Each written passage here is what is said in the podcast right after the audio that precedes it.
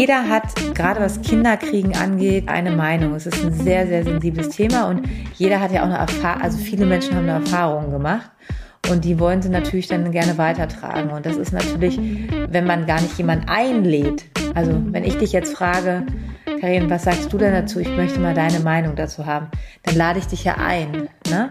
Aber oft ist es ja so in dieser Situation, ob schwanger, bei der Geburt oder in der Zeit danach, ich, die Leute laden niemanden ein, sondern man kriegt was drüber gebrettert.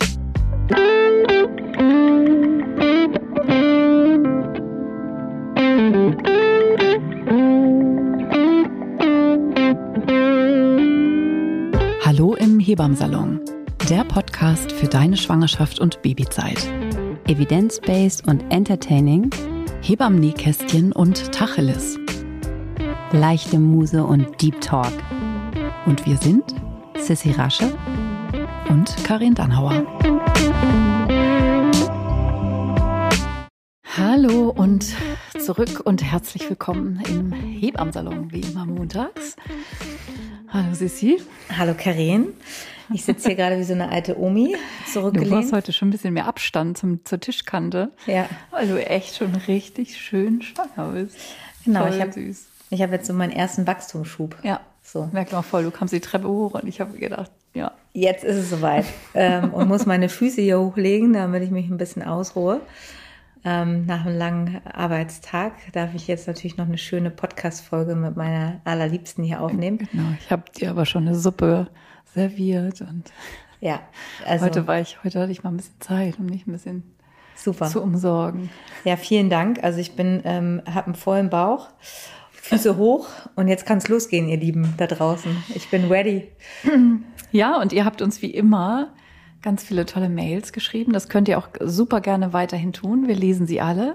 Wir können sie hier nicht alle vorlesen, aber es ist trotzdem immer total berührend, ähm, ja, eure Geschichten zu hören. Und ähm, das ist auf jeden Fall total toll und macht das unbedingt weiter. Und ihr könnt die E-Mails gerne schreiben an hallo.hebammensalon.de. Da kommen sie immer am besten und am gebündelsten an. Besser auch, als wenn ihr uns auf Instagram in die DMs schreibt. Und eine ganz lange Mail, die ich jetzt gleich nochmal so ein paar Ausschnitte äh, vorlese, die fanden wir ähm, tatsächlich so spannend, dass wir da nochmal ein paar Sätze drüber sprechen wollen. Ähm, und ja, Nina schreibt uns, ähm, dass sie schon lange vorhatte, uns schreiben und dass sie schreibt, oft sprecht ihr über Geburtstraumata. Da hatte ich Glück. Meine Geburt hat lange gedauert, aber war auf keinen Fall traumatisch. Mein Wochenbett hingegen schon. Ne? Also es geht darum, sie beschreibt dann so ein bisschen, ähm, wie sie ihr Wochenbett erlebt hat. Also ihre Geburt war lang und angemessen anstrengend und so. Und ähm, sie hatte aber eine seltene Nebenwirkung einer PDA. Das ist ungefähr 1 zu 100, dass das passiert, dass man aus Versehen spinal punktiert, also einen, eine Schicht zu weit piekt sozusagen. Ähm, und dann ist eine spätere Folge, die man dann einfach in den Tagen darauf sehr intensiv merkt, sind einfach berstende Kopfschmerzen. So und ähm, das ist einfach super ätzend, weil man das alles, was man machen kann, ist sich hinlegen, wirklich sich flach hinlegen und Zeit verstreichen lassen. Und so nach ein, zwei, drei Wochen ist es dann wieder gut. Also es geht vorbei, aber es ist echt fies. Und so ging es ihr eben auch. Und ähm, ja, ne, sie beschreibt dann, sie hat, sie konnte sich nicht um ihr Baby kü kümmern, sie konnte nur im Liegen stillen, mehr ging nicht. Das erste Wickeln, das erste Waschen, die erste Arztuntersuchung, das erste Mal kuscheln zu Hause. All das war ihr nicht möglich und es fehlte so sehr. Und dann schreibt sie weiter, dass es dann noch eine weitere Situation gab, dass sie dann in die Klinik musste, ähm, als das Kind ungefähr eine Woche alt war, wegen äh, zur, Über, zur Überwachung sozusagen. Also es war nichts weiter. Sie war einfach besorgt. Das Baby hat einfach ein bisschen mehr gespuckt und keiner hat sich so richtig gekümmert. Es war Corona. Und dann musste sie eben alleine mit diesem ähm, kleinen Baby im Krankenhaus sein. Kaum hatte sie sich selber gut erholt. Und auch da hat sie eben keine wirkliche Unterstützung erfahren. Und das Baby lag in einem Plastikbett neben ihr. Und es hat einfach so unendlich viel ähm, Kraft gekostet. Und so zum Schluss schreibt sie, alles in allem ähm, hatte ich mit meiner kleinen Familie einen furchtbaren, für mich traumatischen ersten Monat. Eine Zeit, die mir niemand wiedergeben kann. Und ich habe das Gefühl, damit ganz alleine zu sein, weil ich niemanden kenne, dem es ähnlich geht. Gibt es so etwas wie ein Wochenbetttrauma. Und so, so schon so beim Vorlesen merke ich, wie nah mir das geht, weil diese Erfahrung, dass einem so eine wichtige Zeit geraubt wird, die nicht wiederkommt, die ist, je länger die Zeit verstreicht, oft ja, einfach unfassbar traurig. Das berichten auch Frauen, die eine Wochenbettdepression haben, die einfach sich auf diese erste Zeit so wenig emotional haben einlassen können, dass es dann zu irgendeiner Zeit dann zurückkommt und dann so diese Trauer so groß ist über das, was man verpasst hat, über die Zeit, die nie wiederkommt. Kann ich total nachvollziehen. Ja. Also es ist auf jeden Fall ein großes Thema und das kommt ja auch immer wieder auf in den das hatten wir, glaube ich, auch in der Folge, wenn man jetzt zum Beispiel ein krankes Kind im, im Krankenhaus hat. Ne? Also das war ja da jetzt auch.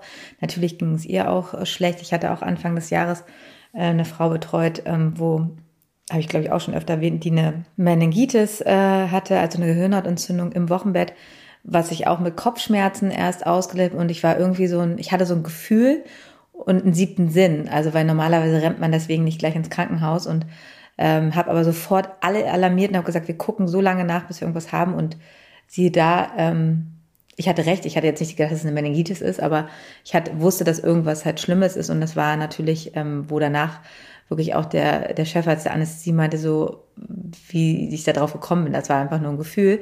Und da wurde uns natürlich auch oder wurde der Familie auch diese erste Zeit so genommen, weil sie musste natürlich dann auf Intensiv und dann auf die Neuro und da war natürlich ein Baby auch gar nicht möglich. Das heißt, diese ganzen ersten Male waren da auch einfach ähm, nicht da und ähm, ich musste mich dann intensiv mit dem Vater und noch ein weiteres Kleinkind irgendwie überlegen, wie wir das halt machen.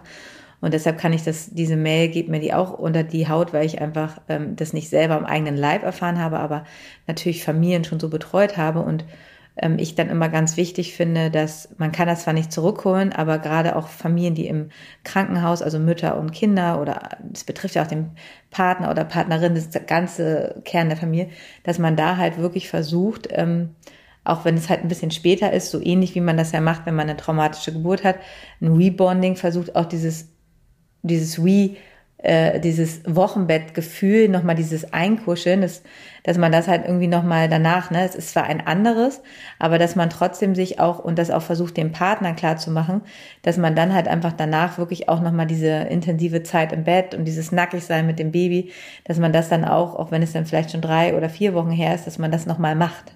Mhm. Ja. Um halt so ein bisschen das Gefühl dieses Wochenbetts auch zu bekommen. Das ja. ist natürlich, nicht das Gleiche, aber man sollte sich schon gucken, wie man das vielleicht einrichten kann und wirklich auch nochmal ganz auf Null gehen, dass die Frau da nichts machen muss. Und es ist ja auch ein Recovering. Also ich meine. Ja, und Rebonding ist einfach immer auch eine beidseitige Sache. Ne? Also es wird bei anstrengenden Geburten ähm, ja eben auch für die Mutter und für das Kind sozusagen als, als, als gemeinsame, ähm, als gemeinsames Ritual erlebt. Ähm, und ich finde das auch, also ne, darüber kommt auch dann ganz viel wieder. Also auch, weil so Sachen wie, keine Ahnung, wie so ein nasses Baby riecht, wenn es nur im Wasser war. Ja. Ne, dass über so über den Geruch ähm, einfach ja so ganz alte Bereiche des Gehirns erreicht werden, wo einfach so viele Emotionen sind. Ähm, und diese Dinge dann zu tun. Und das geht auch natürlich noch noch Wochen und Monate später. Ne? Es ist dafür nie zu spät, aber es, es gibt natürlich auch ähm, Gründe damit möglichst früh dann auch zu starten. Ähm, und das einfach auch wieder und wieder zu machen. Also die Idee immer so ein Bonding-Bad zum Beispiel, über das haben wir schon ein paar Mal gesprochen, dass man das an einmal macht und dann ist das abgehakt oder so. Ne? Also das einfach zu verstehen, dass wenn ein nasses Baby auf der Haut liegt, dass da Dinge passieren, so ne? über diese Wahrnehmung auf allen möglichen Sinnesebenen. Ähm, da passieren ganz viele Dinge mit uns und das ist einfach ganz berührend und ganz ganz schön. Das erreicht Bereiche, die man so mit drüber reden, jedenfalls nicht erreicht. Hm.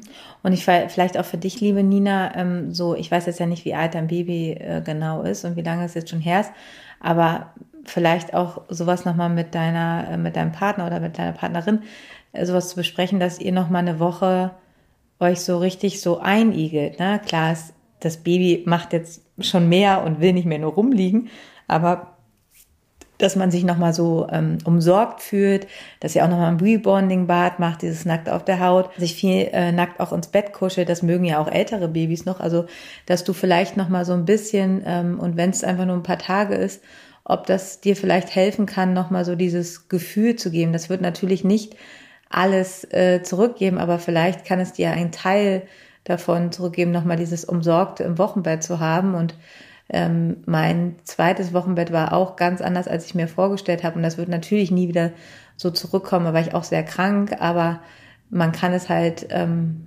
nochmal so sich so ein bisschen so heimlich machen. Und das ist auch eine kleine Empfehlung von uns beiden hier, wenn ihr jetzt vielleicht auch längere Zeit im Krankenhaus wart, dass dann, wenn man dann zu Hause ist und, und wenn es drei Wochen war oder auch vier, dass man wirklich dann halt auch nochmal dieses Netzwerk darum bittet, ich brauche jetzt wirklich nochmal auch diese intensive Zeit zu Hause, wo ich mich nochmal, weil ich hatte kein Wochenbett, weil wenn man auch ein Baby in der Kinderklinik oder eins selber nicht gut geht, dann ist man ja nicht, dass man da wirklich bondet und ähm, zur Ruhe kommt. Da kommen immer Leute rein, da ist immer irgendwas. Ne? Das ist ja auch keine keine Ruhe, so dass man dich da halt irgendwann nochmal guckt, was kann, was kann mein Netzwerk mir geben, meine Familie, dass ich nochmal diese paar Tage ähm, auch bekomme, um halt so ein bisschen anzukommen oder auch wieder überhaupt reinzukommen. Ja, das ist bestimmt hilfreich. Ich kann mir auch vorstellen, dass es da Leute gibt, für die Netzwerk in, an dem Punkt schon ähm, zu viel ist, weil das Verständnis von anderen, also auch dieses sich immer erklären müssen, also ich glaube, dass Frauen, die so eine ähm, so ein Wochenbetttrauma, ich finde, wir können das ruhig mal so nennen. Es gibt sozusagen in der Fachliteratur, so wie es eine Schwangerschaftsdepression gibt oder eine Wochenbettdepression oder ein Geburtstrauma, das sind so relativ fix stehende Begriffe. Aber das Wort Wochenbetttrauma sozusagen, das prägen wir jetzt hier mal, ähm, dass dieses sich erklären müssen, was denn damit gemeint ist, schon, glaube ich, zu viel sein kann. Aber es passt auch gut zu unserer heutigen Folge. Ja, genau. Also ich wollte nur kurz noch mal was anderes noch mal abschließend sagen, was ich auch. Nee, jetzt müssen wir bloß gleich aufgreifen, dass du es dir merkst, weil ich finde, es passt gerade irgendwie so total, wo wir ja. hinführen zu dem ja. Thema, was wir heute mit euch besprechen wollen. Genau, wir wollen heute ein bisschen über das Netzwerk und die Familie und das Außen und das Innen sprechen. Was ich auch immer, also so, wir haben jetzt, ne, wenn wir uns sozusagen nochmal so, so ein paar Sachen zusammensammeln, was kann denn helfen, diese frische Wochenbettzeit, das, was so verloren geglaubt scheint, ähm, um das so ein bisschen wieder präsenter sich so hervorzuholen und da nochmal reinzutauchen. Ich finde ja auch ähm, Fotos da total wichtig. Und meine Erfahrung ist häufig die, dass Frauen in so einer Situation, dass sie entweder durch medizinische ähm, Aspekte, dass es ihnen eben nicht gut geht aus den verschiedenen Gründen. Zum Beispiel, was so ein Fall, wie du den geschildert hast oder auch so wie Nina das erlebt hat, ähm, dass man da an sowas nicht denkt. Und das ist meistens ja, also auch das ist vielleicht ein Klischee, aber oft stimmen die dann ja auch, äh, dass es ja eher immer die Frauen sind, die Fotos machen von ihren Babys und ganz viele, weiß ich nicht, Selfies mit Baby am Busen und so wir zusammen kuschel, kuschel im Bett und dass die Partner da häufig gar nicht so doll dran denken. Und wenn es so wenig Fotos gibt in dieser Zeit, dann ist es auch häufig dann schwer. Und ich finde Bilder oder also kleine Videos oder so, was man heute ja halt so macht mit dem Smartphone. Real. Ähm, bloß nicht. Also macht euch bloß keine, keine Arbeit damit. Ist so, ne? Ähm, aber dass man diese, diese Dinge auch nutzt dafür, ne? Dass man, dass darüber auch nochmal ganz viele Dinge, die einem in der Situation, die man gar nicht genießen konnte und die ja, man gar nicht Videos wertschätzen sogar konnte. Echt besser, ne? Dass man halt auch so dieses. Ja, so ja, klar. Die, die kleinen Babygrundgeräusche und die Bewegungen und so natürlich, ne? Also so, ich muss da ja immer, also ne, ich habe ja irgendwie mindestens, also beide Wochenbetten ja, also gab es ja in der Weise noch keine Smartphones äh, und so. Ähm, ich habe das ja alles sowieso gar nicht, aber ähm, sowas zum Beispiel, das äh, finde ich auch immer total schön. Zum Tagebuch schreiben. Ja kommt, also man Tagebuch schreiben kenne ich zumindest auch ganz viele Frauen, die dann sagen im Nachhinein so, oh, ich habe mir das so vorgenommen und ich wollte das so gerne und ich kam irgendwie immer nicht dazu und dann macht man es eben doch nicht und wenn es einem scheiße geht, dann kommt man da tendenziell sowieso nicht zu, weil man die ganze Zeit entweder, weiß ich auch nicht, im Bett liegt und die Decke anstarrt oder weint oder irgendwie dafür gar keine Kapazität hat, emotional dann auch noch was aufzuschreiben. Ähm, aber solche Dinge so, ne? Also dass man an den Babyklamotten schnuppert, am Baby schnuppert, das Baby sich nass auf den Bauch legt, äh, so, um da echt so ein bisschen wieder ähm, einzutauchen. So manchmal finde ich auch so Lichtstimmung, sowas, was das wieder zurückholt. Also wir haben ja auch schon etliche Frauen gesagt, wenn die dann irgendwie ihre Salzlampe die sagen umwobene Salz, haben wir so ein kleiner Running Gag hier im Podcast, ähm, die, die man dann ja irgendwann wieder einmottet oder so, wenn man, wenn einem die dann nochmal wieder in die Hände fällt und man dann nochmal abends ins Schlafzimmer so eine Salzlampe anmacht und irgendwie sagt, oh krass, stimmt das war Die haben alle so tolle Stilllichter jetzt, Karin. Ja, however, also, ne, also so Licht, also so, also atmosphärische Dinge. Ich finde ja sogar, dass so immer, wenn sich so die Jahreszeiten mhm. jähren, also so um den ersten Geburtstag herum, also einfach weil ein Jahr rum ist, ist ja meistens, also nicht exakt immer das gleiche Wetter und so, aber so die gleiche, das gleiche Licht, die, die gleiche Lichtfarbe, die gleiche Stimmung und so und sowas, also so ein Jahr später kommt ja nicht umsonst dann einfach so der erste Geburtstag ist ja auch einfach nochmal super krass emotional und da kommen einfach häufig auch nochmal so Wochenbettgeschichten oder auch Geburtsgeschichten ja. ähm, wieder hoch, so, ne? Und dass man das ruhig einfach nutzt, wenn man so irgendwie merkt, so, oh, es fasst einen so an, dass man da ruhig äh, sich äh, reinschmilzt und sich da anheimgibt und das ruhig nochmal so ein bisschen zelebriert und sich da zurückzieht, um das so ganz feinstofflich auch so an sich ranzulassen und nicht so vom Alltag so überbügeln zu lassen. Finde ich gut. Also liebe Nina, ich hoffe, wir konnten dir so ein bisschen, dass wir das total ernst nehmen und deine Gefühle ähm, einfach sehr gut nachvollziehen können. Und ich glaube, dass du gar nicht unbedingt alleine da draußen bist, sondern dass es ganz, ganz viele Frauen ähm, ja. dieses Gefühl haben, dass das einfach eher so, so, genommen wurde. Von daher danken wir dir von Herzen für deine ehrliche und offene Mail und ähm, schicken dir ganz liebe Grüße aus der Ferne und eine Umarmung. Und, und jede äh, Wette, dass da jetzt einige sitzen, die das hören und die jetzt heulen. Ja. Also so und sowas dafür äh, auch dafür ist unser Podcast ja da und gut, ne, dass man einfach so Gefühle anspricht und so Gefühle benennt. Und man ist nicht alleine, weißt du? Genau, die einem irgendwie signalisieren so oh, krass und ich dachte, ich bin die einzige Frau auf der Welt, der das so geht. Mhm. Und dieses Benennen, das ist ja auch so wichtig, weil dann kriegt es oft einfach so, dass man sagt, ja krass, genau so war das. Mhm. Und dass es dann fließen kann, so dass man dann irgendwie wie so eine Erlaubnis kriegt, das nochmal fühlen zu dürfen. Ja. Und diese Erlaubnis geben wir euch allen gerne, ne, dass ihr das fühlt, was ihr fühlt, wenn ihr zwischendurch mal solche Geschichten hört. Also von daher vielen, vielen Dank. Genau.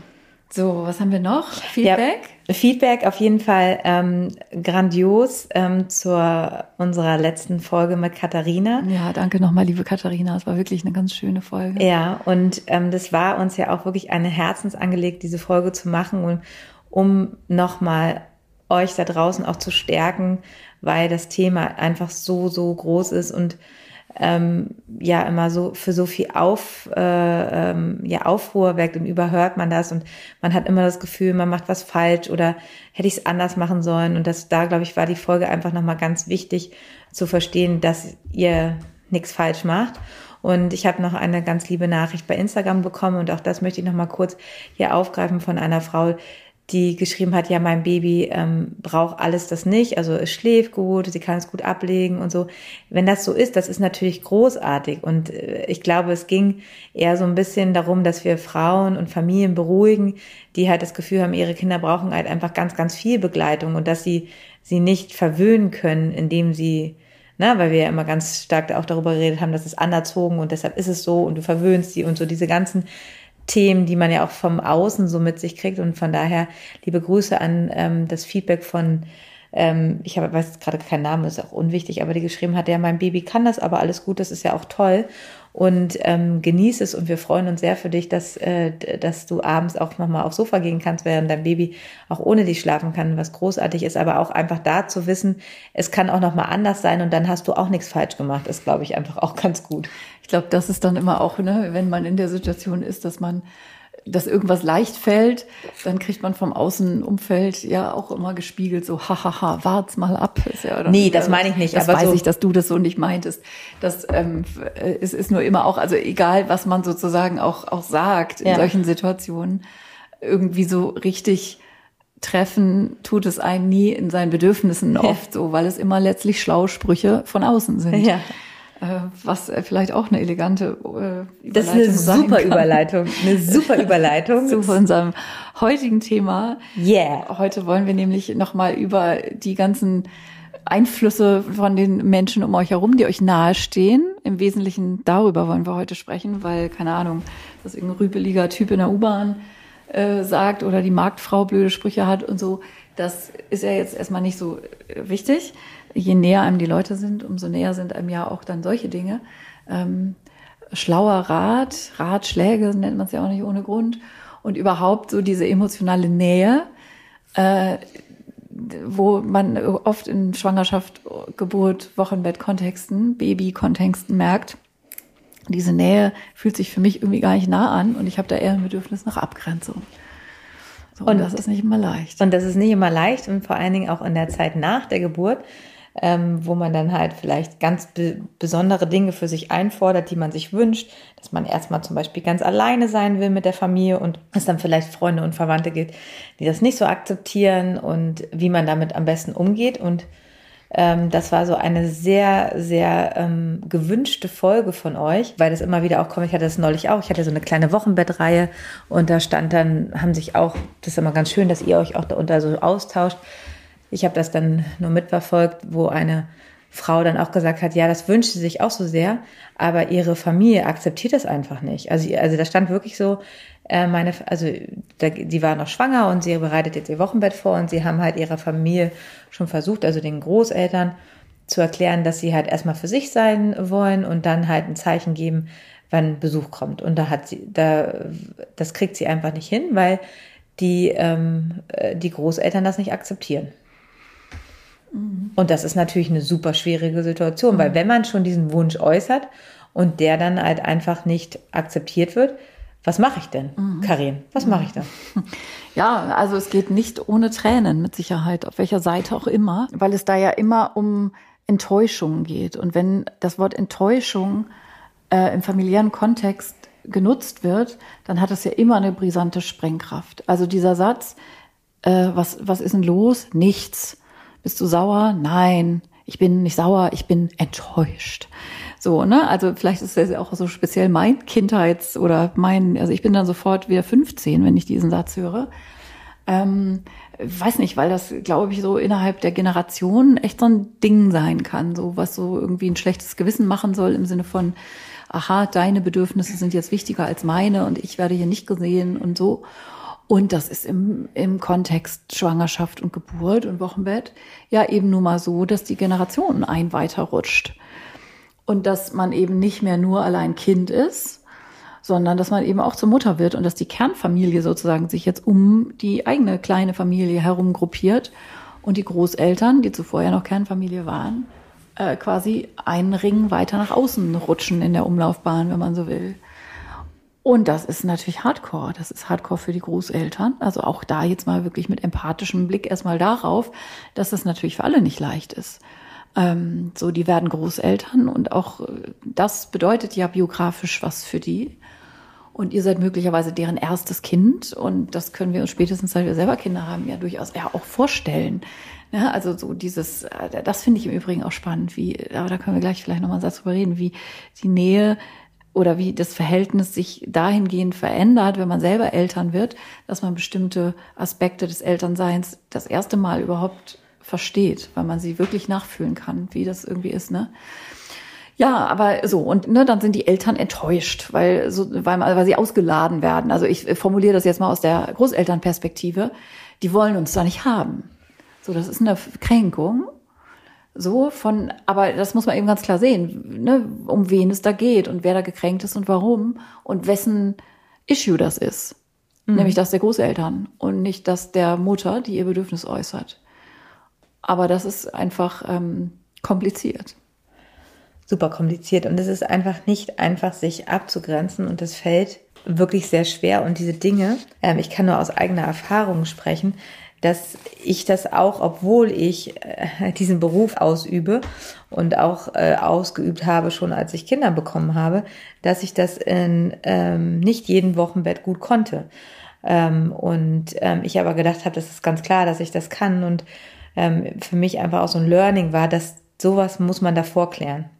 Also nicht, wenn du geboren hast und wenn du halt Klar, hormonell unbedingt äh, Achterbahn fährst, wenn dein Beckenboden ähm, offen ist. Also man hat ja diese, diese Stärke, was wir euch auch schon so oft erklärt haben. Also wenn man sonst mitten im Leben steht und schlagfertig ist und genau weiß, was man sagen soll, wenn man halt geboren hat, ist man halt weich. Das plumpst einem durch das Selbstbewusstsein plumpst einem durch ein Wochenbett, ja. äh, durch, durch den Beckenboden in, in die Unterbüchse. Genau, und da ist es halt total wichtig, auch durch seinen Partner oder Partnerin dieses Sprachrohr zu haben. Aber wenn der, wenn ihr da vorher nicht drüber gesprochen habt, was ihr euch wirklich wünscht, dann ist das natürlich schwierig und kann, führt ja auch wirklich oft zu Spannung. Und das überleben ja Karin und ich auch täglich in unserer Arbeit in der Wochenbettbetreuung. Ähm, ne, wenn die Frauen sich bei uns ausheulen, der versteht das nicht, der kann das seinen Eltern nicht sagen oder meinen Eltern. Ne? Also es geht jetzt ja gar nicht darum, um Schwiegerfamilie oder geht halt einfach um die enge Verwandtschaft, enge Freunde. Und deshalb ist es so super wichtig, das im Vorfeld zu besprechen, ähm, wie man sich das vorstellt ähm, und dann halt auch einfach ganz klar zu kommunizieren und auch gar nicht das in Frage zu stellen, sondern einfach auch so sagen, das, das ist unsere Vorstellung, wir wünschen uns das und dass man das auch so, das muss dann auch akzeptiert werden, ne? dass das natürlich zu Spannung führen kann. Aber ich glaube, je früher man das macht und das einfach auch erklärt, was wir, was wir uns wünschen. Es kann ja auch genau andersrum sein. Es kann ja auch genau das andere, andere Sache sein. Wir wünschen uns Unterstützung, weil wir brauchen halt, falls, das war ja auch unser Wochenbettthema mit Geschwisterkindern, wir brauchen Unterstützung. Es kann ja in die eine und in die andere Richtung gehen. Also, dass man diese Themen halt, wenn man schwanger ist, eigentlich schon auch bespricht ähm, bevor wir jetzt in die Abgrenzung in der Schwangerschaft kommen, weil da ist es ja auch so, dass jeder halt was sagt, oh, der Bauch ist groß, der Bauch ist klein, der hat sich schon abgesenkt, das kommt auf jeden Fall früher, das wird auf jeden Fall Mädchen und so weiter. Was sagt denn der Arzt? Ja. Bist ne? du dir wirklich sicher, dass du in das und das Krankenhaus willst? Und jetzt unterbrechen wir unseren Hebammsalon kurz für ein bisschen Werbung. Heute wieder mit Veleda. Und wie ihr ja wisst, unterstützt Veleda unseren Podcast, den Hebammsalon, schon von Beginn an, worüber wir super happy sind. Und umso mehr freuen wir uns, dass wir euch heute verkünden dürfen, dass Veleda jetzt auch einen eigenen Podcast hat. Und den wollen wir euch heute mal vorstellen.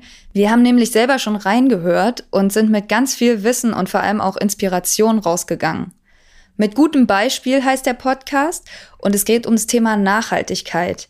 Der ist jetzt zum 100. Jubiläum von Veleda erschienen und sowohl der Titel als auch das Thema passen natürlich super, weil Veleda selber seit 100 Jahren mit gutem Beispiel im Nachhaltigkeitsbereich vorangeht.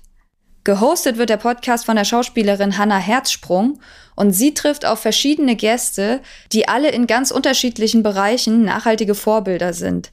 Zum Beispiel ist die Tiefseeforscherin Professor Dr. Antje Boetius zu Gast und die spricht darüber, wie die Tiefsee und die Ozeane eigentlich jeden Tag dafür sorgen, dass unser Klima aufrechterhalten wird.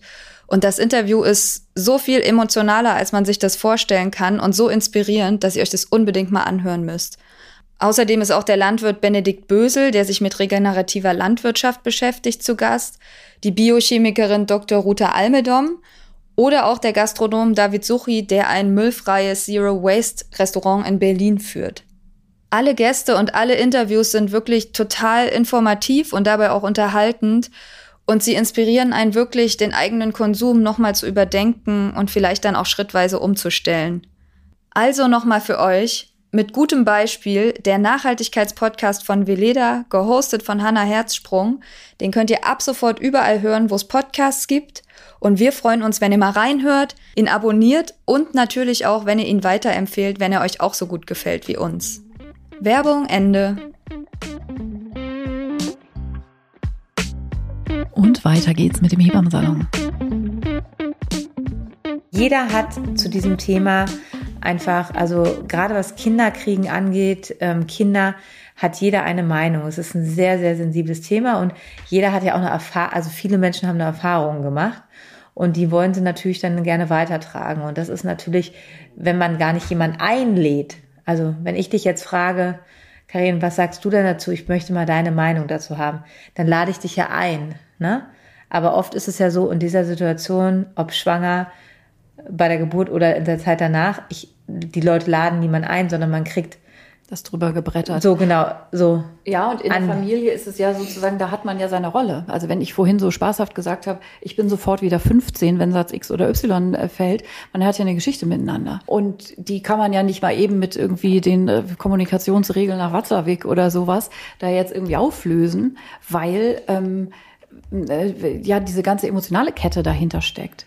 Also man kann ja gar nicht, also man kann sich das vielleicht so vorstellen, dass so eine Schwangerschaft und das Wochenbett so läuft wie Heiligabend, nur da, also so nur, nur potenziert. Naja, also da, super Beispiel, super Beispiel. Ne, dann nimmt man sich auch jedes Jahr vor, ey, wie kriegen wir das hin, dass wir es nett haben miteinander, dass, dass alle happy sind, dass alle happy sind, dass keiner gestresst ist, äh, dass, dass wir nicht, keinen vergessen dass keiner haben. weint, dass irgendwie äh, kein, so und so kann man sich das vorstellen. Das ist ein Minenfeld und jedes Jahr wieder fährt man nach Hause und denkt so einfach nur so, oh, bin ich froh, dass das vorbei ist.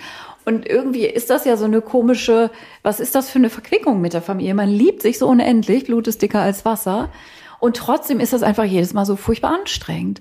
Und so ist das natürlich, also und genau die gleichen Dinge, die man dann irgendwie, wieso kriegen wir das Heiligabend nicht hin, ist natürlich in der Theorie genauso, wie du das gesagt hast, dass man das im Wesentlichen alles vorher bespricht und so.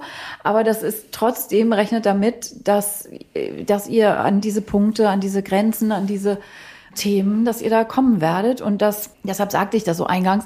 Also ohne Tränen geht das sowieso nicht. Also in den wenigsten Familien. Und das liegt ja auch. Außer daran, die haben schon ganz viel Coaching gemacht. Die haben genau, haben schon familientherapeutische Intervention drauf. Ja, weil es ne, ist, auch, je, ist auch super. Genau, je mehr Leute, also wenn du das merkst, halt einfach, wenn Leute halt einfach sehr viel auch an sich schon arbeiten. Klar, Selbstreflexion ne? ist it, so das ist. Ne, das ist dann natürlich eine ganz andere ja. Hausnummer. Oft kommen ja da die ähm, ersten Kontakte auch zu sowas. Ne? Ich hatte jetzt auch gerade, ähm, hatte gestern Wochenbettbesuch und da waren wir alleine. Das ist jetzt Kind ist jetzt schon vier Wochen alt und es sind immer die gleichen Themen. Ne? Also sie fühlt sich einfach nicht gesehen, also auch in der Paarbeziehung, es hat ja auch nicht nur was mit der Verwandtschaft, aber so dieses so, na, er kümmert sich nur ums große Kind und hat halt ihr Wochenbett total vergessen, sie ist immer nur alleine und ähm, er sagt aber so, du kannst dich ja, also so, ne, diese Kommunikation und da ist jetzt auch gleich, die müssen jetzt einfach mal mit einer neutralen Person reden, weil das ist so verspitzt hat und das ist ja, das kriegen wir ja das ist ja unsere tägliche Arbeit. Man ist ja auch eine Krisenmanagerin und versucht halt auch zwischen den Paaren ähm, zu vermitteln, weil jeder fühlt sich ja immer nicht gesehen. Na, und wenn man da nicht ganz klar die Position hat, einfach schon so.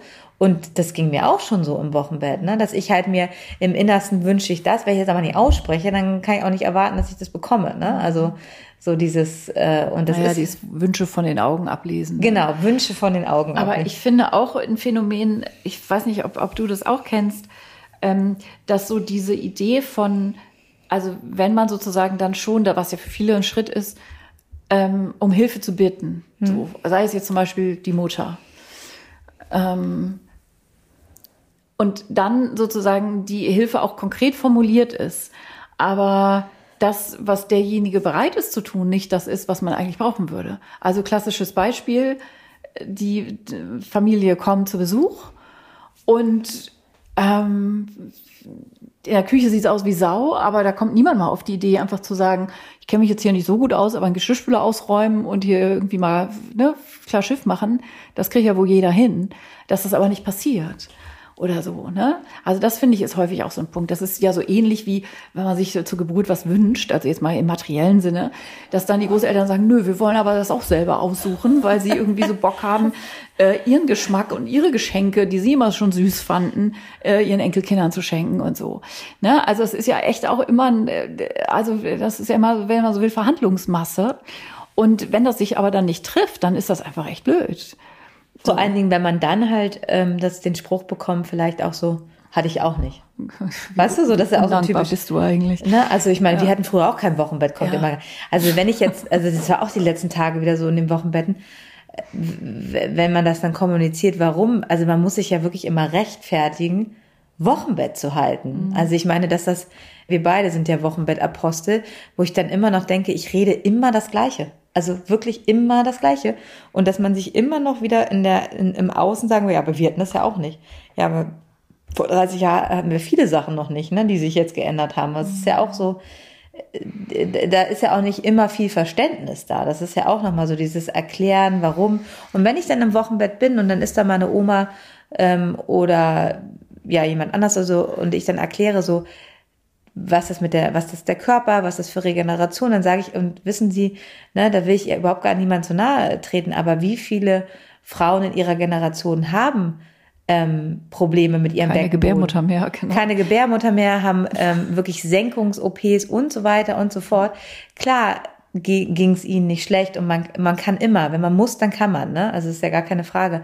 Aber mit dem Wissen einfach, was man hat, dass das bei den Frauen in 30 Jahren anders ist, wenn wir halt einfach da schon ansetzen, im Wochenbett, direkt nach der Geburt und auch in der Zeit danach einfach ähm, wichtig zu sagen, wie wichtig Rückbildung ist, wie nachher wichtig Rückbildungsgymnastik ist, wie wichtig der Beckenboden ist. Ne? Da wissen wir ja einfach jetzt viel, viel mehr als vor, ähm, vor, vor vielen Jahren, wo man dieser Sache einfach wenig Aufmerksamkeit geschenkt hat. Das heißt ja nicht, dass, äh, dass die Frauen nicht könnten, wenn sie wollen, sondern es geht einfach darum, wir können es jetzt einfach besser machen und einfach auch vorsorgen für eine gute Frauengesundheit in den nächsten 30 Jahren.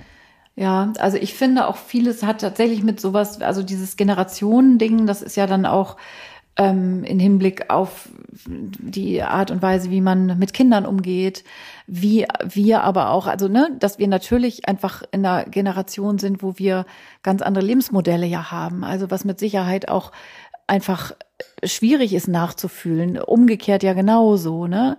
Ähm, aber dass man sozusagen mit freundlichem Blick blickt auf die andere Generation sozusagen, also die auf uns, so wie du das eben gesagt hast, wir hatten das damals auch nicht. Ähm, also das erlebe ich auch in anderen Kontexten, wenn ich mit meinen Eltern bin oder so, und dann komme ich da zu Besuch und dann wollen die natürlich gerne, dass ich mich da an den Kaffeetisch setze und na, nun erzähl doch mal und so. Und ich bin manchmal einfach nur froh, dass ich sage, ey, könnt ihr mal hier mit den Kindern und dass ich mal hier in Ruhe kurz mal arbeiten kann, einen halben Tag, das wäre total super. So, also ich glaube auch so diese Arbeits- oder also diese, diese das, was sozusagen Care-Arbeit heute ist ähm, und irgendwie eingebettet wird in, in, in, in den Alltag und in den Beruf und in ähm, Strukturen und Abläufe und so, das ist ja heute auch total anders. Also meine Eltern mussten auch nicht noch 20 E-Mails abends um 10 irgendwie beantworten und so das, die, die hatten um 16 Uhr dann irgendwann Feierabend. Also so, das ist ja auch, also ne, ich könnte jetzt auch sagen, so, äh, ihr seid jetzt hier schön die Boomer-Rentner, so, ihr habt mal irgendwie schön still zu sein. Aber äh, so kommt man ja eben auch nicht weiter. Und ich glaube, das ist was, also wenn ich so gucke, gelingende Familien oder wo das toll ist irgendwie oder die, was weiß ich, sogar in Urlaub fahren zusammen. Also ich will Teufel tun, mit meinen Eltern in Urlaub zu fahren. Meine Eltern sind super und so. Aber das würde einfach von A bis Z nur krachen weil es einfach ähm, da so wenig miteinander gibt, in, in dem sich hineindenken in die anderen so. Und weil das so unterschiedlich eben ist. Ja, aber du hast dich ja immer ganz krass abgegrenzt, ne? Du hast ja ich habe mich super krass abgegrenzt, aber eben weil ich, wie gesagt, wenn ich mit meinen Eltern in Kontakt bin, ähm, dann bin ich tendenziell 15. Also ich bin über mein trotziges pubertäres Ding ähm, nie hinausgekommen, wenn man so will. Also natürlich mittlerweile gelingt es mir auch äh, freundlich und weich zu sein, aber ich bin tendenziell immer erstmal kratzbürstig. Das ist das eine. Und ich bin einfach auch ein sehr introvertierter Mensch und ich ähm, lasse einfach sowieso ganz wenig. Also ich meine, kennst du ja sogar, du bist hier bei mir zu Hause. Es gibt sehr wenige Menschen, die hier bei mir zu Hause sind und wie du jetzt die, die Füße auf meinen Tisch legen und so. Also, ne, das ist äh, so, ne, also so, da ist man ja auch unterschiedlich. Ne? Ja, es gibt einfach Fall. Leute, die sagen, äh, klar kommt meine Mutter und die schläft dann hier auf dem Schlafsofa und die kocht dann für uns mhm. und das ist total toll und wir sitzen alle um einen großen Tisch rum ja. und das ist nicht meine Idealvorstellung von Miteinander. Nee. Ähm, aber das macht ja auch gar nichts. Das ist ja auch, also so, ich, es ist ja nur eben wichtig zu spüren im Vorfeld schon. Aber trotzdem habt ihr ja ein gutes könnte. Verhältnis. Ja, ne? aber natürlich. du hast es halt einfach gut geklärt. Und ich glaube, da, um da anzubieten, aufzubauen, ist es auch so, das ist der erste Schritt auch vom Elternwerden, ja. finde ich, weil man ganz klar die neu, also seine neuen Regeln ja aufstellt in seiner Kernfamilie, wie du es am Anfang gesagt hast. Die, die eigenen Eltern treten ja eine Reihe zurück. Man bildet eine Familie mit, also seine Kernfamilie. Und dann muss man erstmal lernen, für seine Kernfamilie sozusagen einzustehen, sich abzugrenzen und seine Wünsche zu äußern. Und ich finde, das ist ja schon in der Schwangerschaft für die Schwangere dann nochmal mehr als für, äh, für den Partner oder die Partnerin, die jetzt nicht in der akut, also schwanger ist, weil sie ja dann schon den Bauch hat und da ja alle immer was zu meinen, was isst du, wie isst du, ob ich das esse und bla, wie groß der Bauch ist, junge Mädchen, all, was weiß ich, alles, ne? Und da dann diesen Schritt schon zu lernen, ähm, dass ich mich abgrenze, dass ich meine eigene Meinung bilde und diese auch zu äußern, ohne dass ich meine Eltern, also dass sie sich verletzt fühlen. Und das ist, finde ich, so der erste Schritt zu diesem, zu diesem großen Schritt Eltern werden, dass man das gerne sagt, ich möchte es aber so machen. Ja. Und das habe ich mir aus, das muss ich noch nicht mal begründen, das, hab, das möchte ich einfach so.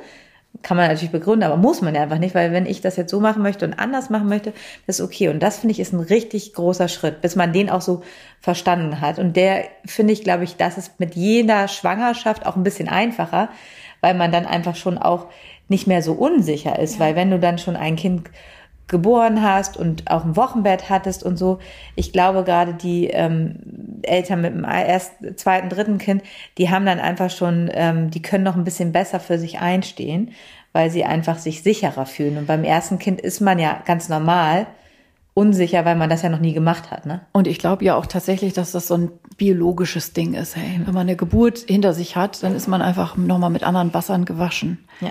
Also so, ne, so wie, weiß ich auch nicht, wie so eine Löwenmutter halt. Also das ist ja immer irgendwie so ein, so ein Bild dafür, äh, die dann einfach sagt, hier, was, du willst mein, mein Welpen, hätte ich jetzt schon was gesagt, wie heißen die? Mein hier kleinen, kleinen Löwen. Babys, du willst ihnen was, kriegst du voll an mit der Tatze. So, ne, dass man einfach da viel klarer wird. Das merkt man ja. Äh, wie, aber, äh, weiß ich auch nicht. Löwen, Löwenwelpen heißen sie mit Sicherheit nicht. Löwenkätzchen, I don't know. okay, gut, da kriegen wir jetzt auch eine E-Mail zu.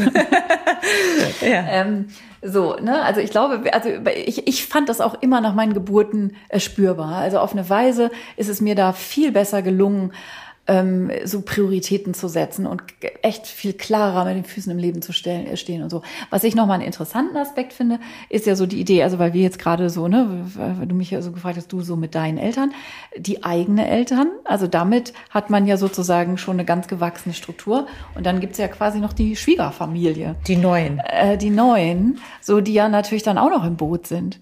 Ähm, und ich muss ganz ehrlich zugeben, ich habe zwei Töchter, so. Und dass ich äh, neulich das erste Mal den Gedanken hatte, das erste Mal, ähm, so, also so die Idee, so, ja, und wenn meine Töchter mal irgendwann Kinder kriegen, äh, also äh, ist ja irgendwie als Gedanke weht das ja da irgendwie immer mal so einem als, als, als Mutter durch den Sinn. Und da ist mir das erste Mal da, da gekommen, dass ich dachte, ach so, aber es gibt dann ja auch noch andere Großeltern ähm, von dem Kind. Also, ne, es gibt ja dann auch noch die Schwiegerfamilie. Und habe sofort gemerkt, natürlich, dass das auch nochmal Sprengstoff ist. Und dass alles, was ihr jetzt, äh, also die weiblichen Hörerinnen, die Schwangeren, und Wer Mütter, kommt zuerst? Äh, genau, so, ne, also was man mit der eigenen Familie, als ob das nicht reicht, äh, klarkriegt, ist ja das eine. Aber was macht man denn mit dem zweiten Teil der Familie und wer ist dafür zuständig, das zu klären? Ich ja, habe ja eine ganz klare Meinung und ich glaube, dass ich oder wir in unserer Familie das so gut hingekriegt haben, weil eben mein damaliger Mann da so ganz klar war mit seiner Mutter und sozusagen, ich, das klingt jetzt immer so böse, ne? Wir wollen jetzt ja keine Schwiegermutter-Klischees bedienen, aber dass er ganz klar vermittelt hat, Mutter, halte ich da raus, so ne? Und mich da, ich will nicht sagen beschützt hat, also Gott hab sie selig, die ist jetzt schon mittlerweile gestorben. Ähm, so, das war eine ganz äh, natürlich herzensgute Frau, aber auch eine sehr meinungsstarke Frau. Und deshalb sage ich so beschützt, also im Sinne von ähm, mich da emotional also mit den Rücken gestärkt, so. Und ähm, das fand ich enorm wichtig. Und das fühlte sich auch immer sehr gut an, sozusagen einen Mann zu haben, der mich da freigehalten hat. Ich finde, ich habe da auch eine ganz klare Meinung zu, dass, dass jeder, also dass das der Mann mit seiner oder äh, wenn du eine Partnerin hast, die das mit ihren Eltern klären muss. Äh, aber ähm, das, du glücklicher hast ja nur Töchter.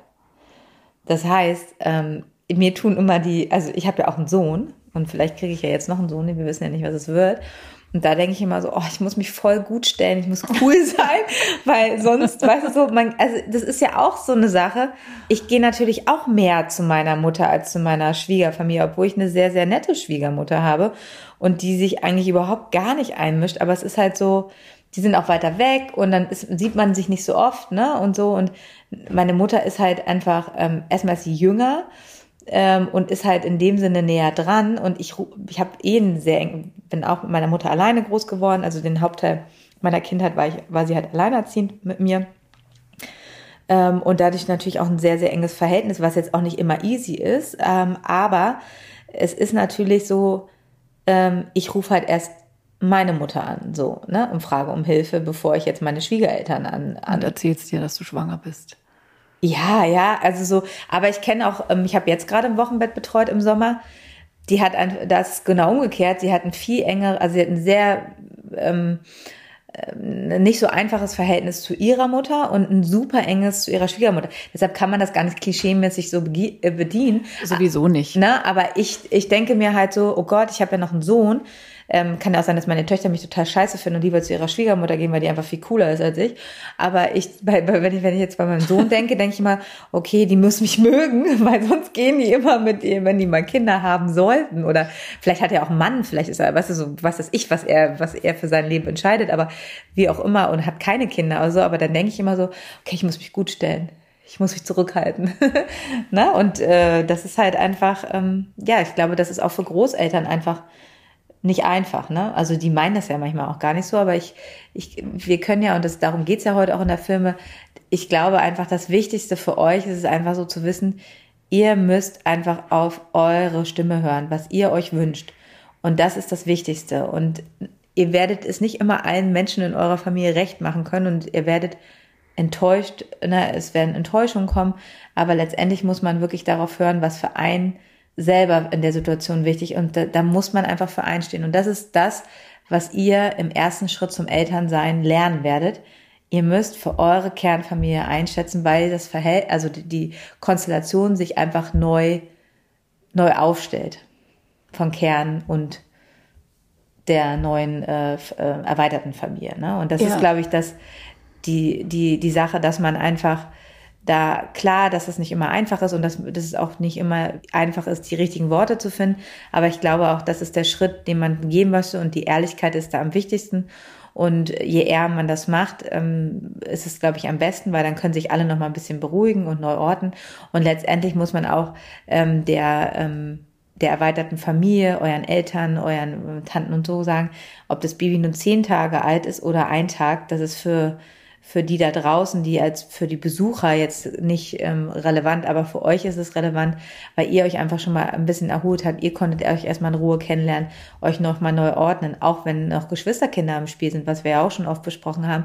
Ihr müsst ja selber erstmal wieder eure Konstellation finden, bevor man jetzt einfach noch mehr Menschen da reinlässt, dieses System einfach auch wieder, wenn sie dem System nicht gut sind. Kann ja auch sein, dass es total gut ist, dass deine Schwiegermutter von Anfang an da ist und euch unterstützt. Ne? Das ist halt so. Ich glaube aber einfach, da gibt es einfach keinen keinen richtigen Weg, sondern da gibt, geht einfach nur Ehrlichkeit und seine Wünsche wirklich klar und deutlich zu äußern und einfach auch so bei sich anzufangen. Ich wünsche mir und das ist das, was wir als Familie für uns entschieden haben und das sozusagen einfach gewaltfrei zu kommunizieren. Ja, ich finde auch sowieso dieses ähm, Kommunizieren, also was glaube ich Großeltern im besten Fall total abholt. Also wir haben ja auch schon verschiedentlich darüber gesprochen, dass es auch so ein Generationsding ähm, ist, oft, gar nicht immer, aber oft ähm, immer noch, wie der Umgang mit einem Baby halt heutzutage ist, anders als vor 25, 30, 35 Jahren. Also dieses ganze bedürfnisorientierte, artgerecht, wie auch immer man das irgendwie alles nennen möchte, ähm, Approaches, ähm, dass das ja den Großeltern einfach noch vollkommen fremd ist. Ja. Und das immer total schön ist, wenn man denen einfach davon erzählen Ja. kann und also und natürlich nicht das Gefühl vermittelt von äh, übrigens, ne? Also heute weiß man es natürlich besser und damals, was ihr da gemacht habt, war ja also natürlich nicht so super. Ähm, so, sondern dass man, also es gibt zum Beispiel von Susanne Mirau, ähm, Geborgen wachsen, die kennt ihr ja bestimmt, ähm, auch so ein kleines Großelternbüchlein, was ich sehr schön finde für diesen Zweck. Ich habe es gerade eben hier nochmal äh, rausgesucht, rund um Geborgen. Wir verlinken euch das wieder in unseren Shownotes. Und das ist so ein kleines Büchlein, wo es genau darum geht, was man den Großeltern zum Beispiel schön schenken kann, um die einfach da so ein bisschen auch abzuholen. Weil ich glaube, dass viele, viele ähm, Missverständnisse vielleicht auch entstehen, äh, dadurch, dass einfach Dinge so doll anders sind und Keine wenn Aufklärung da ist und nicht es- besser wissen. Ge- Genau, und wenn es gelingt, die echt in ihrer Neugier zu packen, ah, was echt und so. Ich meine, grundsätzlich sind Großeltern, also die haben ja eben auch den großen Vorteil, dass sie sozusagen äh, mit der Weisheit und der Lebenserfahrung oft ja geschilter sind mit den Kindern. Also diese Idee, Großeltern verwöhnen die Kinder, das ist ja auch die, genau die Rolle und die Wichtigkeit von Großeltern. Und dass man die an dem Punkt äh, gut zu sein zu ihren Enkelkindern ja total abholen kann. Und ähm, ich zum Beispiel würde das im Nachhinein auch ganz anders machen. Also ich bin überhaupt nicht auf die Idee gekommen, zum Beispiel ähm, meiner Mutter mal zu zeigen, wie man ein Tragetuch um, umbindet. Ich weiß gar nicht wieso. Irgendwie habe ich das immer so für mich so reklamiert. Ich wollte es gar nicht abgeben. Äh, das sowieso nicht.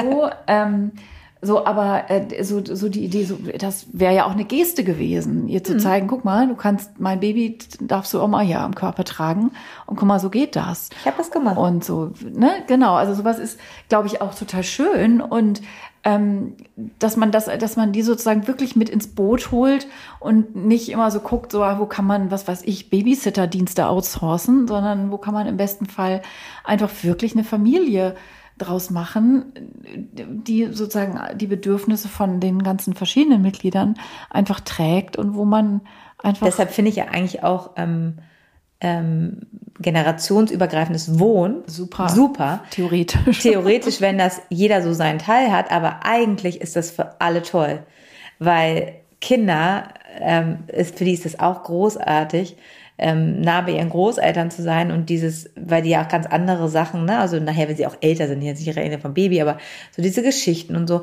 Es gab aber auch vor Corona ähm, auch dieses, also nicht nur dieses Büchlein von Susanne, aber auch Kurse, Großelternkurse. Mhm. Ne? Also mhm. das ist, fand ich auch eine wirklich gute Sache und ich merke es auch ganz oft bei mir in der Beratung, wenn ich in der, äh, im Laden bin und Erstlingsberatung bin, habe ich ja immer ganz skeptische Mütter und Na, klar, Schwiegermütter klar. dabei und dann die muss ich ja alle bei dir in den Laden geschleppt, damit sie die Kreditkarte zücken. Und dann habe ich immer so das gute, ganz große Pluspunkt, den ich habe. Ich bin ja Hebamme, das äh, sage ich dann auch, wenn ich merke, dass hier schon, weil früher also Wolle kratzt und ne, ja, und wenn ja, ich da mit Wolle Seide ankomme, also nee, das haben wir nicht gemacht. Das ist ja gar nicht pflegeleicht. Das ist nicht pflegeleicht und und dann muss ich dann Trockner. Und dann muss ich dann halt auch echt immer groß ausholen, aber ähm, wenn ich dann erkläre und dann so dieses Ganze einfach so aufkläre und auch erzähle und so, wie, wie ich sie dann doch kriege und einfach auch merke, so, ah, okay, gut, und das habe ich gleich gewusst und auch so zur Pflege und so, ne, dass sich einfach viele Dinge geändert haben, also auch mit diesem mit Baden und was auch immer und im Bettchen. Also so, so, und dann merkt man immer so, ne, das ist ja immer so, der Ton macht die Musik und wie man sie dann so reinholt und wissen sie und so, ne, also das ist dann auch immer so ganz schön, wenn man sie dann am Ende dann doch so, sie dann doch ein Wolle Seide Body kaufen und nicht den mit Rüschen. Ja, und das ist halt einfach, glaube ich, ganz gut, so diese, diese, die, die Familie auch abzuholen und da ist, glaube ich, auch noch eine, äh, wichtig, einfach diese Aufklärungsarbeit einfach auch zu machen, auch durch uns, ne, also dass man halt auch einfach sagt äh, vorher, wenn man in der Schwangerschaft so, ne, dass man die da abholt und da könnte man, ne, also das mit dem Buchtipp, habe ich auch gedacht, ach, das könnte ich jetzt auch immer wieder mal in der Tasche haben, also einfach mal öfter sagen, so, hey, das ist einfach auch ein guter Punkt, gerade wenn man schon merkt, dass es, dass das nicht so einfach wird mit der, mit den Familienmitgliedern da drumherum, dass man da einfach alle so ein bisschen abholt. Mhm. Jetzt habe ich alles gesagt, was ich sagen wollte, Karin. Ja, ich fand auch. Also das ist, ne, wenn ihr euch so Folgen wünscht, ich glaube irgendwie irgendwer formuliert es so, könnt ihr nicht mal eine Schwiegermutter-Folge machen? Ähm, wir können euch natürlich das nicht abnehmen, weil diesen Weg müsst ihr natürlich selber gehen. Ne? Und so ähnlich wie beim Schlafen, wo wir irgendwie jetzt nicht hier unsere drei Tipps äh, runterleihen können und aha-Haken dran, dann macht man das so. Ähm, es ist halt immer ein Prozess und es ist immer ein Weg und es ist auch nicht immer leicht. Und äh, ja, wir sind halt echt Menschen und gehen durch unser Leben und wir lernen eine Lektion nach der anderen. Und manche Lektionen sind halt schwieriger als andere. Und so die Familie, die Familienkonstellation, auch jetzt könnte man irgendwie, ich habe ja auch einen äh, ähm, systemisch-therapeutischen Hintergrund, so, also auf der, der Ebene könnte man jetzt irgendwie noch ganz viel erzählen. Das ist einfach natürlich auch echt super komplex. Wenn da so ein Baby in eine Familie kommt, da bleibt ja kein Stein auf, auf dem anderen. Ne, das ist ja klar. Da muss erstmal ein Platz gefunden werden für dieses Kind und alle anderen Familienstrukturen mit dieser Biografie und mit dieser Geschichte, die ihr miteinander habt. Ähm, das kommt dann alles an die Oberfläche. Und, ähm, ist bei mir jetzt ja auch wieder so. Auch wieder ganz ja. neue Konstellation. Ja. Jeder muss seinen Platz wieder neu finden und das, ähm, ja, ja ne, weil jetzt rückt wieder einer nach, ne? Mhm. Also jetzt ist wieder jemand anders der Kleinste und mhm. das ist einfach, das wird auch ja, das wird auch nicht einfach und da muss man auch ganz genau gucken. Aber so ist das Leben, ne? Mhm. Bunt und voller Abenteuer. Genau, und voller Herausforderungen. Ja, genau. Ja. Und ähm, wir wünschen euch für eure Herausforderungen, dass wir euch so ein bisschen einfach, ne, mit unserer Erfahrung über die Jahre einfach auch so ein bisschen ähm, da leiten können und immer wieder Inspiration geben können, wie das Karina irgendwie schon so gesagt hat. Aber diesen Weg, den werdet ihr ganz toll auch alleine gehen und ja, wir freuen uns über weitere Themenwünsche. Ähm, ich weiß auch schon wieder gar nicht, was nächste Woche dra dran ist. Ich, und ich habe nicht auf den Redaktionsplan. Ja. Wir haben ja sowas Schickes. Das machen ja alles Julia und Lisa. Aber ihr solltet euch überraschen lassen und freuen und auf jeden Fall wieder genau, einschalten. Wieder einschalten. Eine Sache fällt mir noch ein. Das ja, los. So Nachsatz.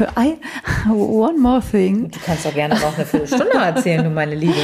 ähm, nee, aber was ich gerade, also so, um ins Gespräch zu kommen, häufig ist das ja so, ne, so, sozusagen so, so unvoreingenommen und jetzt nicht irgendwie gleich mit einer Agenda oder so, sondern um einfach ins Gespräch zu kommen, finde ich ja auch gut, einen Film zu gucken zum Beispiel. Ja.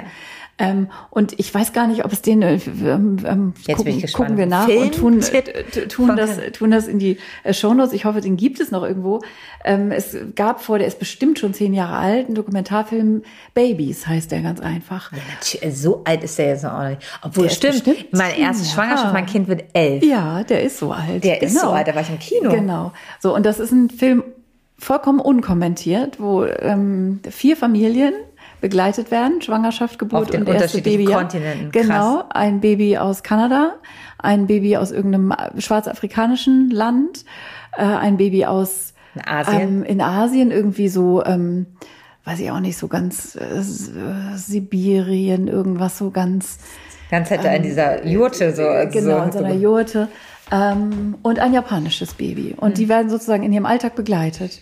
Und während, ach, ich will da jetzt gar nicht, also das ist ein ganz toller Film, finde ich, um sozusagen in so Leben mit Baby und so, also den finde ich zum Beispiel kann man super mit Eltern oder Schwiegereltern ja. irgendwie gucken und einfach ähm, gemeinsam staunen und äh, so. Und da gibt's bestimmt noch mit sich mehr Filme, die dafür toll sind. Falls euch welche einfallen, äh, könnt ihr uns die natürlich gerne schreiben. Dann ergänzen wir das in unseren, in, ähm, auf der Website www.hebamsalon.de. Äh, da könnt ihr auch immer noch mal in den Folgen gucken. Da, ähm, da frischen wir auch mal immer Sachen auf. Und manchmal steht dann sowas wie, wenn ich mal wieder gesagt habe, dafür gibt's einen Blogartikel und dann gab's den gar nicht oder dann gibt's nicht mehr oder sowas ähm, dann aktualisieren wir da dann immer mal so Links, die wir versprochen haben und die wir nicht spontan einhalten können. Da lohnt es sich auch immer mal wieder ähm, zu gucken. So, jetzt bin ich aber auch fertig. Jetzt bist du fertig? Gut. Jetzt auch dunkel, ne? Ähm, ja, wir sitzen hier so richtig schön äh, schummerig, so hier. Ähm, genau, also von daher ähm, sehen wir uns nächste Woche mit einem neuen Thema, was wir noch nicht wissen. Aber ich glaube, ihr solltet auf jeden Fall einschalten. Unbedingt. Habt eine schöne Woche und äh, bis nächste Woche. Bis nächste Woche. Tschüss. Das war der Hebammsalon mit Sissi und Karin. Produktion Lisa Golinski, Redaktion Julia Knörnschild.